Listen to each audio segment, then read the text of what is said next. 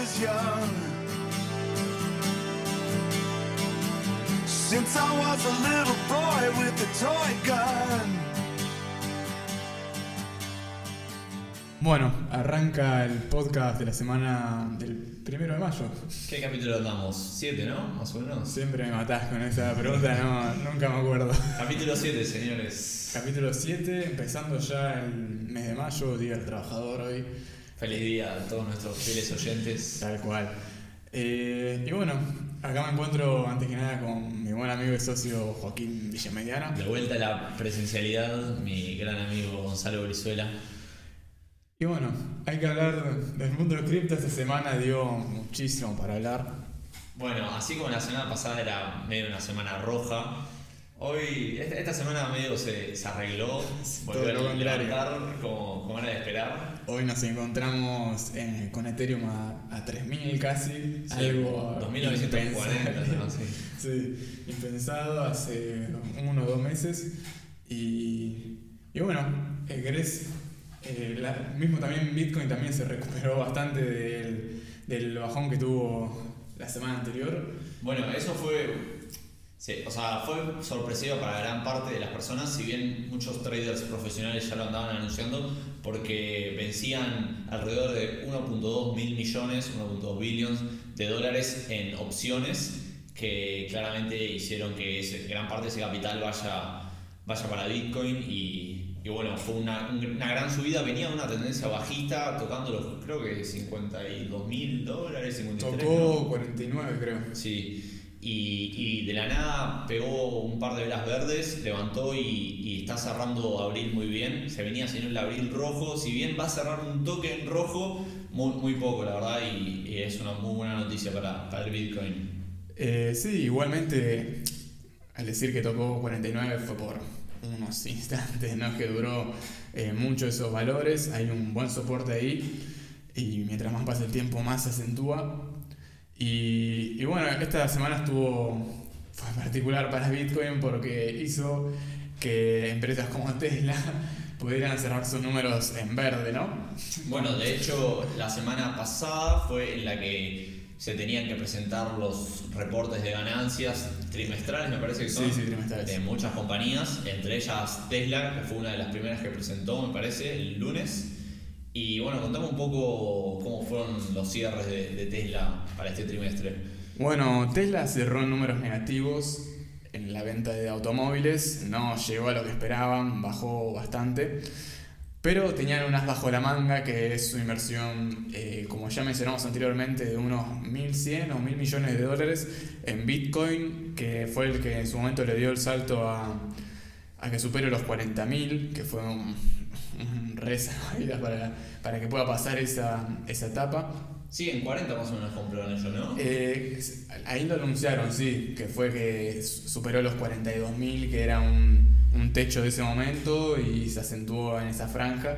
Por poco tiempo también porque la superó relativamente rápido. Y, bueno, cerraron eso y reportaron unas ganancias en Bitcoin a más de 270 millones de dólares, lo cual hizo que superaran sus expectativas de ingresos por un alrededor de un 70%. Eh, imagínate, ellos esperaban mucho menos. Y, y bueno, muestra también los acertados que estuvieron en en esa inversión. Pero no todo fue color de rosas para, para, Tesla, ya que si bien tuvo ganancias y cerró muy arriba de lo que se esperaba, eh, su principal rubro, que es la venta de automóviles, eh, cerró un poco más rojo, ¿no? Se vio afectada, sí. Yo creo que también por, bueno, un par de noticias que ya mencionamos en otros capítulos y... Y bueno, ellos tampoco, nunca se destacaron, la verdad, por tener ventas de autos masivos. Eh, y, y, bueno, acá por lo menos pudimos salvar eh, este trimestre con esta venta, pero...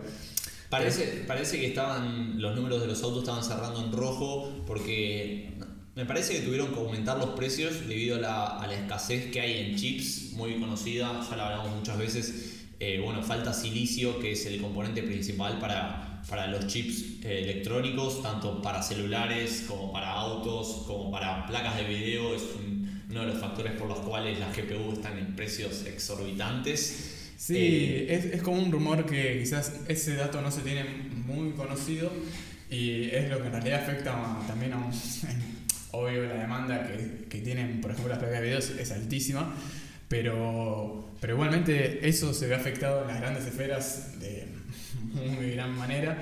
Por eso también la semana pasada fue Elon para Asia, para resolver quizás algunos temas que conciernen a esto, porque hay muchos sectores que están eh, con conflictos eh, geopolíticos que hacen que quizás la producción se vea afectada. Y bueno, tampoco es algo fácil porque eh, la producción se concentra en países muy específicos y es tan difícil eh, desarrollar estos productos que países como Estados Unidos, con lo avanzado que son en casi todos los rubros, no pueden igualar quizás la, demanda, la, demanda que hay en todo el mundo y tampoco la producción que tienen países muy pequeños en Asia o, bueno, China también está intentando eh, generar la producción, pero igualmente China, por ejemplo, ella misma produce alrededor de un 20% de los chips a nivel mundial, pero ni siquiera contrarrestan la demanda que tienen ellos solos, ¿entendés? Entonces, eh, no son ni autosuficientes, aunque sean de los.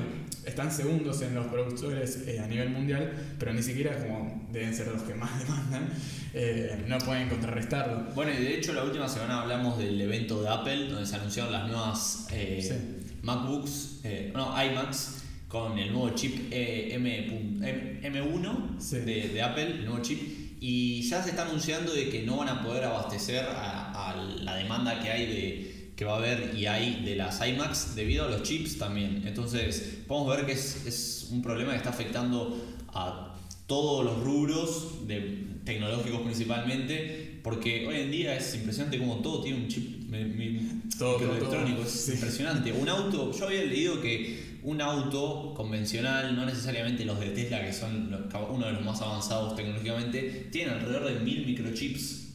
Entonces, bueno, eh, vamos a reflejar un poco lo que pasó. Bueno, frente a la pandemia se vieron eh, difíciles las exportaciones de algunos países, los cruces de barcos por los eh, océanos y bueno, eso sumado a que hay escasez de silicio, sumado a que la gente está en su casa y compra computadoras, placas de video, muchas cosas generó un gran problema con los microchips.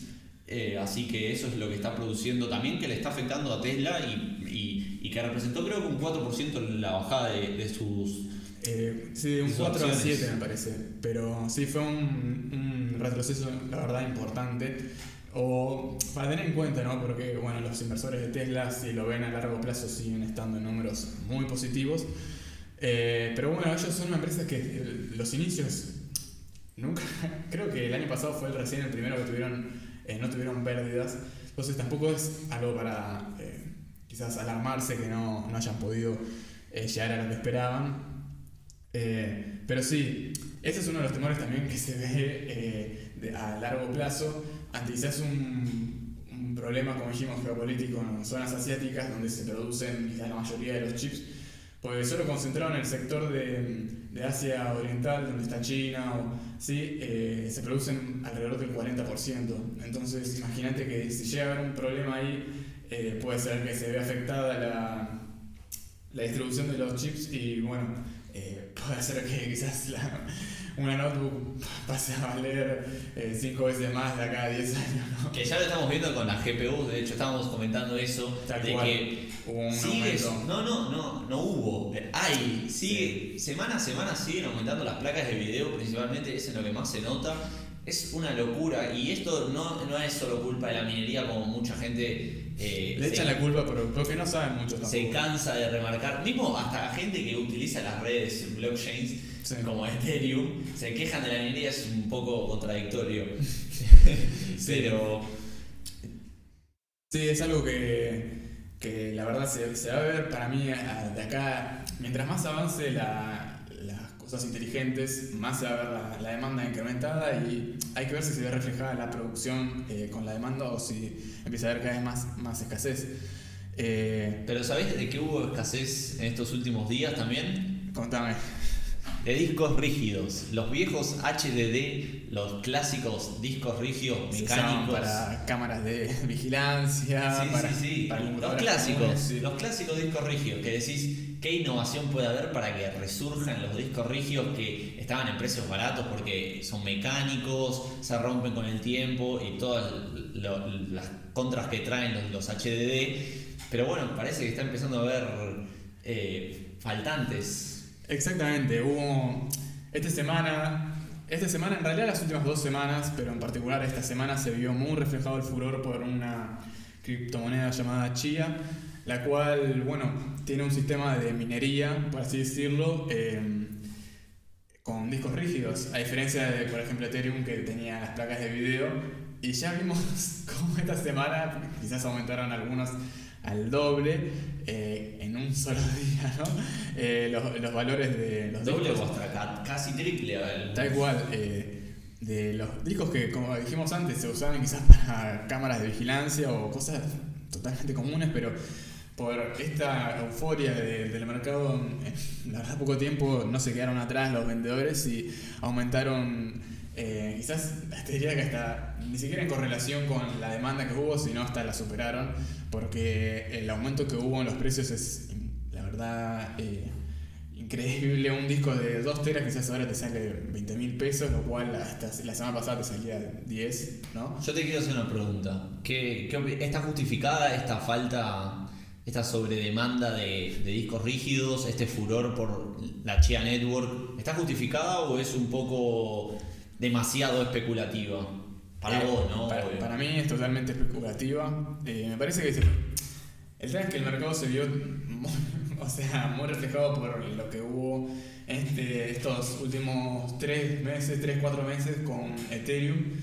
Que bueno, es, en realidad es como una ilusión, ¿no? Porque es lo que venimos hablando quizás en privado de que eh, subió tanto la producción de, de, los mineros, ¿no? Que quizás la dificultad de la red aumentó, quizás no, la verdad aumentó exponencialmente. Sí, de hecho se duplicó para se diciembre. Desde lo que estaba en diciembre ya está al doble, a más del doble de lo de diciembre, desde enero más o menos el doble.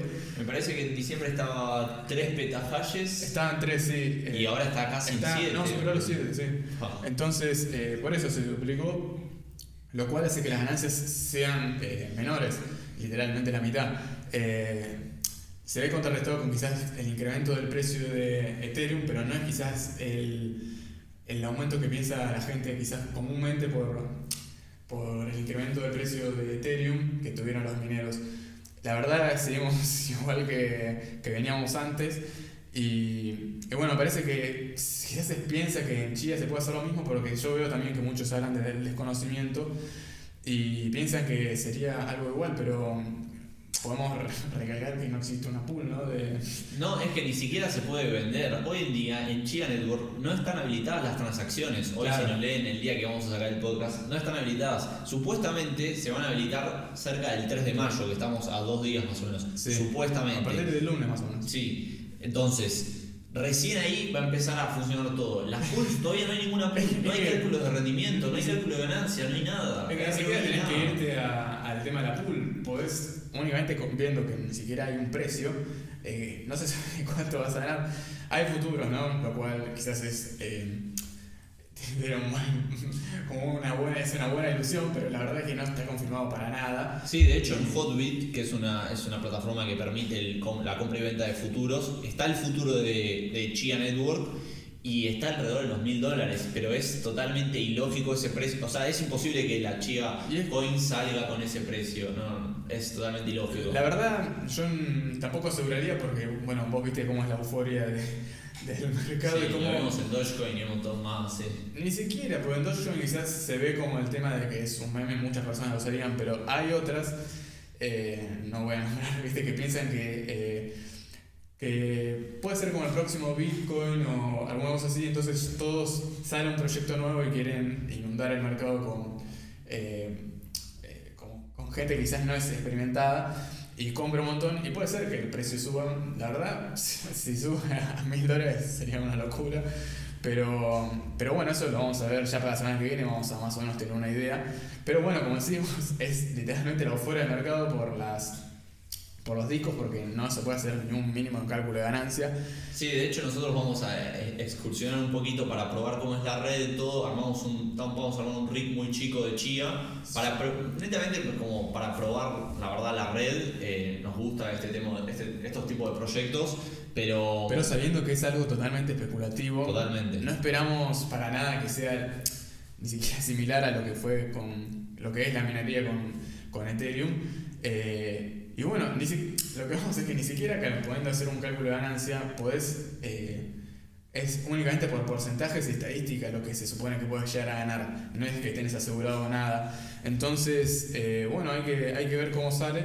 Y bueno, ya la semana que viene esperemos poder comentar un poco más a profundidad, ya teniendo quizás un poco más de experiencia eh, en el rubro, pero... A mí, ¿sabés? La otra cosa que no me termina de cerrar de Chía es que Vimos, estamos viendo cómo hay una transición de los proof of work más claros como el de Ethereum a proof of stake que no necesitan de mineros físicos y que estamos viendo que el proof of stake es, muy bueno la verdad, es escalable, rápido, transacciones baratas, entonces volver a, un nuevo tipo de que es proof of storage me parece que se llama, no sé qué tan rentable o, o escalable o bueno sea para la red habiendo métodos hoy en día tan buenos como los de los de Ethereum 2.0 o los de un montón de otras redes como eh, Polkadot y Cardano. Claro, tal cual.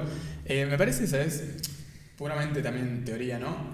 Que debe eh, apuntar a que se, se, haga viral por tener un sistema que tampoco ni siquiera dependa de, de placas de video como puede ser Ravencoin. Entonces, como que quizás ir por ese lado para que se vuelva viral y los que dicen que se perdió quizás la la ola de, de, minar con Ethereum porque, bueno, hay que hacer un cálculo de rentabilidad. Si vos lo querés empezar a minar ahora Ethereum, tenés que sacar muy bien los números porque hay un montón de cosas que todavía no se saben, como puede ser, puede ser la actualización de Ethereum 2.0 que literalmente te sacaría el mercado, o otros... Em, otras actualizaciones de la red que también hagan que se limiten las ganancias sin tener en cuenta el aumento de la dificultad de la red o bueno, un montón de otros factores que pueden hacer sacando al lado el aumento de los precios de las placas, porque una cosa es hacer una inversión de tal cantidad de dólares como para más o menos recuperar en cierto tiempo, hay que eh, meterte quizás ahora con un, como dijimos anteriormente, con las placas con,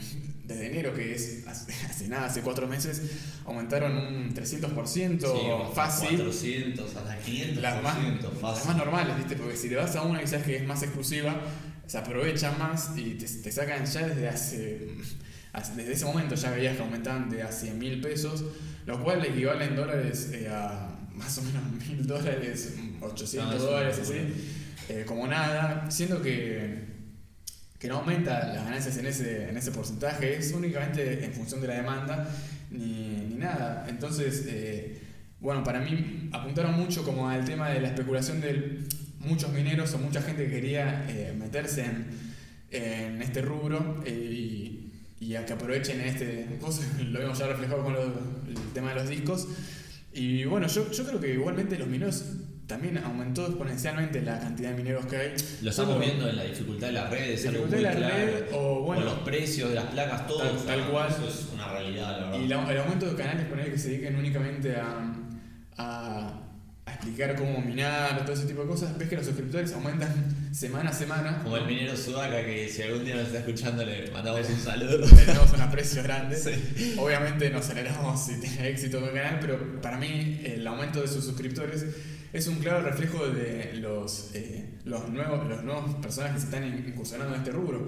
Eh, me parece que es la mejor eh, oportunidad que tienen para meterse es suscribirse a su canal, ¿no? Sí, sí, pero, Pero bueno, eh, para mí es un, para mí apuntan a eso más que hacer algo práctico, porque si quieren hacer algo práctico quizás no es tan viral, porque está claro que la gente quizás no se fija en el trasfondo que tiene un proyecto, entonces eh, se mete literalmente en lo que se hace noticia, entonces vos vas a empezar a ver, y ya lo empecé a ver, eh, TikToks o videos virales que se hacen hablando de la nueva opción de minar, si te perdiste, si no te alcanza para placa video. Vimos gente que no está mucho, no está en el rubro, está hablando mucho, familiares, conocidos, que ya tienen conocimiento de esa moneda y todavía no se puede ni vender esa moneda, arrancando por ahí, y que apenas se puede minar y ganar algunas, entonces...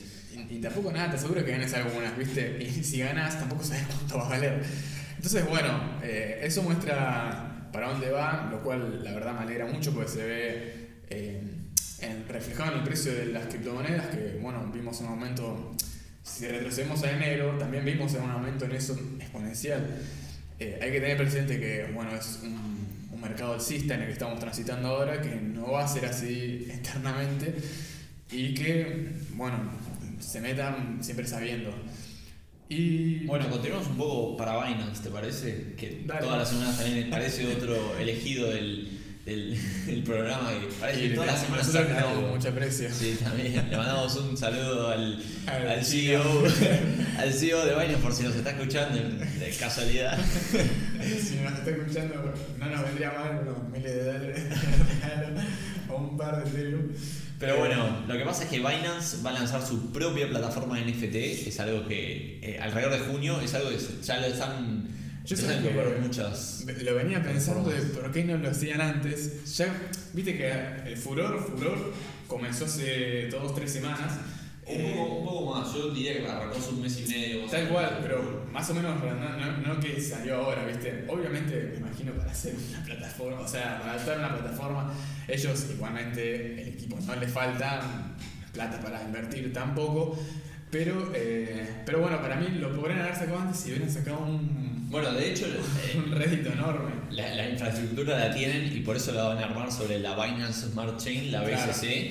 Eh, por lo tanto, solo soportará tokens del, de la Binance Smart Chain, con excepción de los de Ethereum, los RC20, que también va a tener soporte. Eh, así que bueno, va a ser un gran mercado y probablemente también le dé un salto a, BNB, a, a, BNB, Binance en general. muchos NTF también, para mí por... NFT. NFT, no, NTF.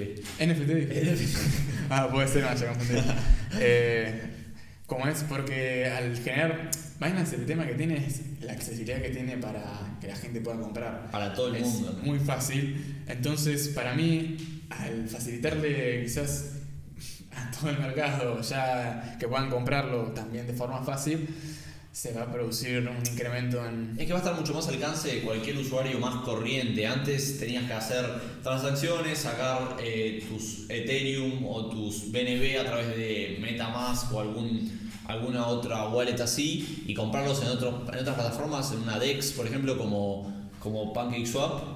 Eh, y era bastante más complicado, necesitaba un, tenía un, piso de, de, conocimiento un poco más alto que capaz que comprar Bitcoin a través de Binance. Sacando el lado que, que bueno, Binance, bueno, para los que no conozcan, es el exchange más grande literalmente del mundo. Eh, tiene mucha facilidad para la gente que somos tercermundistas, ¿no? Eh, que quizás otros no, no tienen que en cuenta, o bueno, como otros quizás se concentran más en el mercado estadounidense, ¿viste? Y tienen igualmente un mercado gigante y les permite quizás salir a la bolsa, no como es otros casos. bueno, pero Coinbase es más grande en Estados Unidos que Binance. Por eso te digo. Entonces, vamos a ver. Ellos concentran en ese mercado que igualmente es enorme, pero como que se pierden del resto y hace quizás pueda tener más, eh, más cancha para jugar eh, ¿no? Eh, para mí le sacan bastante diferencia al resto de Exchange y, y, bueno, la verdad me alegra por ellos porque para mí, bueno, ya el año pasado tuvieron como 800 millones de dólares de ganancia neta. es una locura, ¿no? Y yo creo que este año van a seguir con números más grandes que ese, eh, porque ya vemos que todo el mundo se está metiendo en el en este sector hasta que yo, sé que creo hasta que haya un se termine el mercado alcista y va, a pasar en, van a volver a hacer los mismos comentarios que hacían antes. Esto lo estuvimos hablando a mitad de semana con acá con Gonzalo. Nuestra, nuestra especulación es que alrededor de agosto habíamos dicho más o menos septiembre, sí. ahí va a ser va, a cerrar este bull market. Eh, es nuestra opinión igual obviamente no es recomendación de inversión ni nada pero esto se tiene que terminar, se tiene que terminar las mañanas con todo en súper verde. Y ahí es cuando va a ser buen momento para comprar de nuevo. Sí, sí, sí, sí. Eh, van a haber un par de noticias para mí a lo largo de estos próximos tres meses que van a marcar el, el camino, ¿no?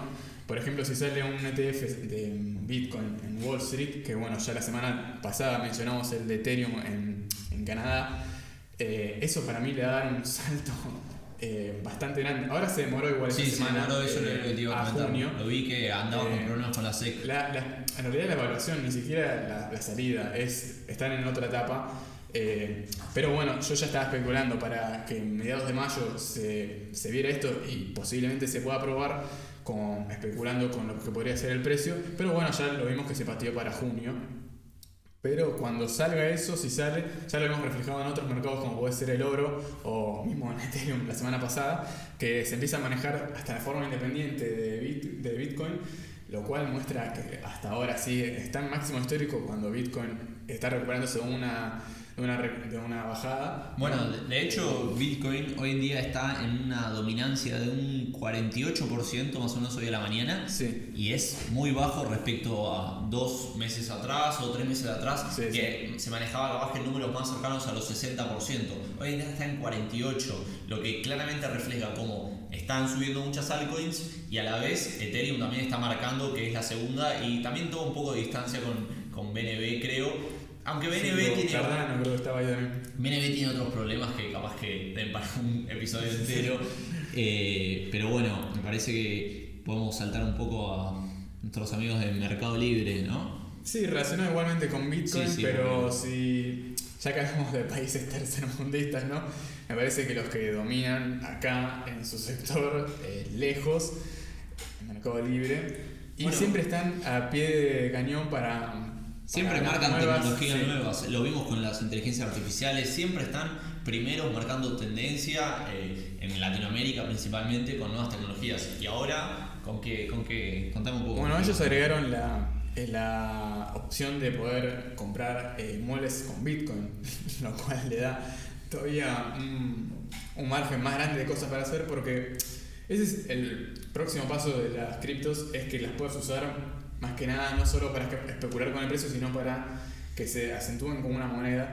¿no? En países más que nada... eh, para la redundancia tercermundistas, si- siempre se ve más reflejado desde hace ya años que, bueno, como siempre están tratando de escapar de la inflación, lo cual recién ahora se está viviendo quizás en Estados Unidos en un margen mucho menor, lo cual están viviendo de un 4% anual y ya les asusta, y nosotros vivimos más de un 4% mensual, ¿no? Sí, sí, sí. Entonces, eh, en países que, que decimos que no son como Estados Unidos, siempre se ve la opción de ganarle a la inflación con cosas como Bitcoin.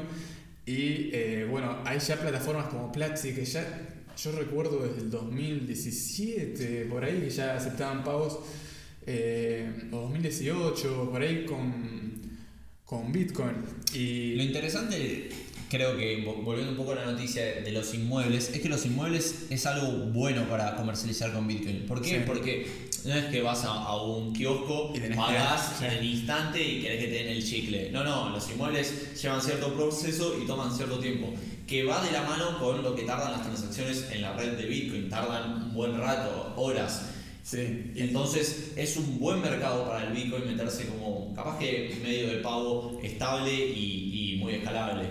Sí, también por la, lo que lleva, por ejemplo, el, el hecho de comprar un, mueble, que por ejemplo en Argentina se usa todo ¿viste? en efectivo, eh, lo cual bueno, trae sus propias complicaciones, esos métodos, ¿viste? y quizás haciéndolo así se simplifica un montón, hay que ver quién te lo acepta, ya que son números mucho más grandes y, y quién quizás tiene esos bitcoins, una persona como Malatón quizás se pueda dar el lujo. Bueno, pero ya hay más de 70 ofertas de propiedades eh, publicadas Sí. con Bitcoin. Y yo, la verdad, si tuviera una propiedad, la pondría para vender con Bitcoin. No sé, ahora sí, en unos meses no sé si me la jugaría, pero. Ahora sí. y Pero ahora sí. después veo qué hago con la plata ahí. Pero, pero, pero es un paso, la verdad, enorme para mí el que está dando Mercado Libre, más que nada rompiendo el hielo de las empresas así grandes que puedan eh, meter esta opción. Viendo ya futuro, ¿no? Como que no sea solo, por ejemplo, con propiedades, sino como quizás otras empresas como, eh, que no sé, Kavak, que vende, que es una plataforma para autos usados, eh, puedan implementarlo. Teoría, ¿no? O sea, estaría, buenísimo que se pueda, para ese tipo de cosas también eh, poner. O bueno, viste, ya marcas de autos ya lo tienen, viste, pero que sea, no que sea Tesla, sino una más accesible al pueblo argentino, ¿no? Tesla al habilitar los pagos con Bitcoin, recordemos que ellos crearon un software open source, o sea, totalmente abierto para cualquiera que lo quiera ver y utilizar para manejar los pagos con, con el Bitcoin. o sea, no sé si Mercado Libre lo va a hacer de esta manera, pero es, es una, está abriendo una barrera de entrada para muchas empresas que capaz que no pueden desarrollar su propio método de pago estable a través del Bitcoin. Bueno, Tesla lo hizo y lo, lo pone a disposición de toda la comunidad a través de un proyecto open source. Ellos, bueno, Elon siempre tiene esa filosofía, ¿no? De todo open source. Eh, que la verdad es buenísimo, ¿no? y más para. Yo igual sé que a Mercado Libre no hace falta ni siquiera inspirarse ni nada en otro, en un código ajeno, porque tienen un, equipo enorme, eh, pero igualmente muestra el espíritu de la, empresa y todo. Y es por eso que además eh, comentaron que van a ofrecer capacitaciones para la gente que lo quiere utilizar.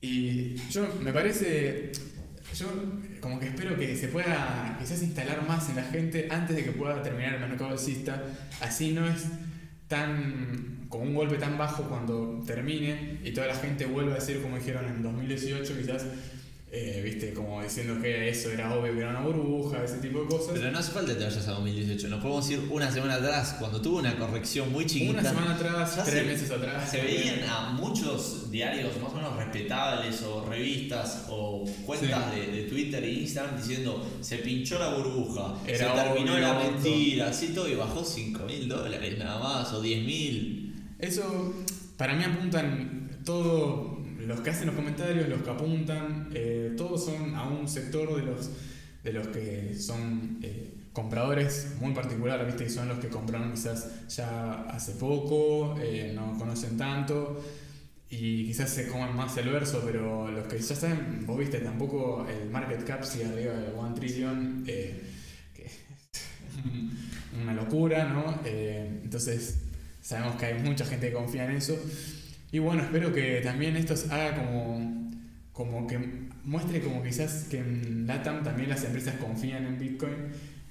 Y no sé si quizás esperar a más inversiones eh, institucionales por parte de empresas LATAM, pues no, no, se me ocurre la verdad tantas que puedan tengan esa impronta quizás de invertir en eso. Las que son más grosas acá son más tradicionales, se enfocan energía, petróleo, cosas más eh, tradicionales, como decía, y no que se hacen nuevas tecnologías como Mercado Libre. Bueno, pero ya que mencionás lo del market cap, estaría bueno recalcar también que hoy en día Ethereum, con la subida que tuvo en su precio, ya pasó a PayPal. Sí, sí, sí. En 230 billion me parece que estaba más o menos. Ahora está en 300 y pico. No, bueno, pero lo superó. Sí. O sea, sí. eso más que marca la diferencia. Yo lo vi, esta noticia la vi el miércoles o jueves de que lo superó y estaba en 230, 240 billions Ethereum y ya lo había pasado PayPal. Y hoy en día, ya después de la subida que tuvimos hace un par de horas. Sí, hace unas horas estaba 340. 40 billions, eh, miles de millones de dólares, lo cual demuestra, la, o sea, es, una, es la cantidad de guita que es. Y bueno, si ya es imaginable eso, ni hablar de, de Bitcoin que tiene cuatro veces eso, más o menos tres, cuatro veces eso. Eh, yo creo que tiene un respaldo enorme y más si se llega a probar para que mm, pueda cotizar en Wall Street, las inversiones institucionales que son las que más pesan, eh, se vaya no sé si dos trillones, pero, pero que eso igualmente mucho. Pero bueno, ¿te parece pasar un poco más a Spotify? Hablemos de Spotify. ¿Qué, ¿Qué, sacó Spotify ahora? Bueno, Spotify va a lanzar eh, algo que se llama suscripciones a los podcasts, que básicamente son como los miembros de YouTube o las suscripciones, de, de, Twitch. Eh, son pagas, son como una forma de apoyar eh, a los creadores, ¿no? A los creadores de contenido. Pero bueno, no es posible, o sea, de momento no va a ser posible realizarlo mediante la aplicación, no te vas a poder suscribir mediante la aplicación, vas a tener que conectarte mediante un navegador web, pero es un buen paso de cara a soportar y ayudar a todos los creadores de contenido, capaz que el lado del podcast que, que no está tan tenido en cuenta en, en tema económico y es más difícil monetizar hoy en día. Eh, sí, tal cual. Spotify se, hace, ya hace bastante viene intentando eh, que se aumente más el mercado de los podcasts, ya con eh, el contrato, yo no sé si vos eh, sabías del contrato que le hicieron a, a, al Yankee, ¿cómo se llama? el pelado, eh, le hizo la entrevista a Elon Musk cuando estaba. Ah, lo conozco, sí. Rogan, no, no, parece que no, se llama. sí. Ese, le hicieron un contrato como por 100 millones de dólares para que eh, haga los podcasts en Spotify. Era el más escuchado en Estados Unidos, ¿no? Pero muestra también la tendencia que tiene para, para meter a, a gente en ese sector. Eh, esperemos que siga así. Esperemos que siga así, sí. y le den más valoración a los podcasts, pues. No, es una no, plataforma muy piola y está, o sea, es una modalidad, no una plataforma, es una modalidad muy piola que en medio está haciéndole un poco la pelea capaz que a la radio. Eh, Claro. Y eh, a, a mí me gusta mucho, la verdad. Yo vivo escuchando. Yo, también, pues, básicamente puedes escuchar de temas que te interesen. El, la única contra que yo le veo a veces es que cuando quiero escuchar, en general yo escucho muchos de finanzas o economía, eh, y si vos estás estudiando, por ejemplo, o, o programando, lo que sea, o haciendo algo que te tenga la mente ocupada, quizás dejas de prestar atención a- al podcast o necesitas focalizar en el podcast y hacer otra cosa que no tenga que prestar mucha atención porque vienen cargados tantos contenidos algunos, viste, que, que te deja como, como una cosa o la otra, viste. Yo los uso para entrenar, cuando estoy en el gimnasio Claro. los uso y, y Sí, ahí sí me ahí. logro, me logro concentrar bien y los disfruto. Es un- muy bueno, la verdad. Sí, si no, se te complica. Viste, quizás. Ellos sé que también le dan mucha bola bueno, a la música, viste, que cuando surgieron tuvieron muchos quilombos con las discográficas y todo. Y para que tuvieran éxito con eso, tuvieron que pasar años eh, y pasar todas las demandas que le hicieron, viste. Y ahora dominan totalmente el, mercado musical y, y me parece que podcast también quieren, pero bueno, tienen muchos competidores. Acá no están reflejados porque acá se ven con un montón de complicaciones. eh, hay varios que, por ejemplo, para poner en Amazon, les tienen que confirmar ellos y bueno, tarda, imagínate un montón y más para que es- los que son más chicos. No, y está Apple Podcast, Google Apple Podcast. Podcast, hay un montón. eh, o mismo escucharlos directamente de YouTube, ¿no? Eh, que bueno, este supongo que va a ir a YouTube también. Esperemos que sí. Si, si se está grabando bien. Y, y bueno, me parece que quieren marcar una impronta quizás así, como pasa en otros lados también, viste, que, que quizás con un- una variación que ellos no les cambia tanto como puede ser, bueno, estas últimas dos semanas con eh, Kawaii, la, la Sí. red social que básicamente te pagaba por ver videos. Eh, empezó a- un, veías que un montón de gente se pasaba a pasar ahí porque le daban, quizás tenías que ver una semana entera y te daban 500 pesos, ponele. Sí. Lo cual, eh, para una empresa que eh, no sé, tiene ingresos en dólares, no sé cómo se manejarán, no es nada. Eh, y ponerle eh, TikTok puede bancarse también eso, ¿viste? Entonces, eso quizás, poniendo esa iniciativa que no les cuesta tanto, un montón de gente se empezó a pasar, ¿viste? Entonces, con darles un, un poquito de más, a la gente se pasa. Y Y ahora además vencía si no lo utilizabas. O sea, En si no lo mes, utilizabas sí. en un mes, te- te vencía. sacaban y- la plata. Sí. Pero sabes que ahora me parece, eh, hay que confirmarlo, eh, TikTok también lo va a implementar. ¿En serio? Sí, porque bueno, y es lo que pasa siempre, ¿no? Cuando una un poco más chiquita tiene una, una idea, ¿viste? O algo para llevarse a los, eh, a los Sí, no lo usuarios. permitir, no, obviamente. no, no. Y más con la infraestructura que tiene, que bueno, ellos ya lo empezaron a hacer con lo de los pagos, que bueno, era para darle directamente a Instagram. eh, y Le bueno, ahora lo quieren hacer, sí. Le quieren hacer a, el rubro de a- los, de los videos, le ganaron ahí. se lo quieren hacer a Kawaii, que Kawaii igual es mil veces menor a, a TikTok, ¿no? TikTok lo podía comprar tranquilamente. Si sí. quiere, y lo, lo- lo elimina de la, Sí. de la- Como muchas veces pasa. Sí, sí, sí, pero bueno, Kawaii se van con la plata. Pero bueno, quería ya ir cerrando y para cerrar me gustaría hablar de, de Jeff Bezos de nuevo. De vuelta a Jeff Bezos. ¿Qué hizo él ahora? Es terrible. ¿eh? Está muy histérico, ¿no? No, no, es terrible, es terrible. Eh, No sé si se acuerdan, hace dos semanas me parece, o una semana, no recuerdo exactamente. Una semana me parece. Se anunciaron los ganadores eh, de la misión Artemisa, sí, una semana. entre los que estaban Blue Origin, eh, Dynetics y SpaceX para el módulo lunar. Y bueno, ganó Primero. eh, nuestro amigo Elon, Sí, SpaceX, ganó con la Starship Lunar. Sí. Eh, pero, ¿qué hizo Jeff? Claramente no se quedó callado y dijo, bueno, perdimos, porque era un contrato de muchos millones de dólares. Tampoco le hacen falta. No, pero esto es así. SpaceX ofrecía el, su, su servicio por 2.9 millones de mil millones de dólares, billion Claro. dólares. Jeff Bezos con su módulo Blue Moon eh, lo, tenía el servicio a un precio de 6 mil millones, o sea, 6 billones. Era el doble igualmente, era el doble. Pero bueno, después de que ganó SpaceX, Jeff supongo que habrá levantado el teléfono y llamado, no sé, al presidente de la NASA, porque no, espero menos, la verdad. Levantó el teléfono y llamó y dijo, che, me parece que tendrían que pegarle una revisada al ganador. Empezó a protestar, un mal ganador, un mal perdedor. Porque dijo que, no tenía, o sea, que la diferencia de plata no era tanta y que e-, ellos ofrecían también un buen servicio. Entonces, ¿qué dijo la NASA? Bueno, cortamos la plata, vamos a esperar, vamos a decidir de nuevo. Un llorón. Así que bueno, SpaceX de momento está con ese contrato suspendido. Sí. Y vamos a ver qué pasa de cara al futuro. Para mí no, no, pueden, no pueden retroceder con su decisión porque sería la verdad, bastante irracional que por un reclamo así se cambie un contrato, ¿no? Eh, pero aparte era obvio que alguien se iba a quejar, se caía de Maduro, o sea... Sí, pero bueno, igualmente lo que digo es que hay un solo ganador, ¿viste? Si perdiste por algo, una decisión de la NASA, ya está, o sea, ¿qué, qué protestas? Pero pero bueno, mm, la verdad me sorprendió porque. O sea, podrían haber, si, si no tenían, no estaban tan seguros de que SpaceX era el ganador, podrían haber pateado la decisión como lo patearon un montón de veces. Claro, o por qué. O sea, ¿qué necesidad de decir SpaceX es el ganador y después no, vamos a revisarlo? Aparte, pensé que no son decisiones que se tomen a la ligera, un contrato de, de tanta plata.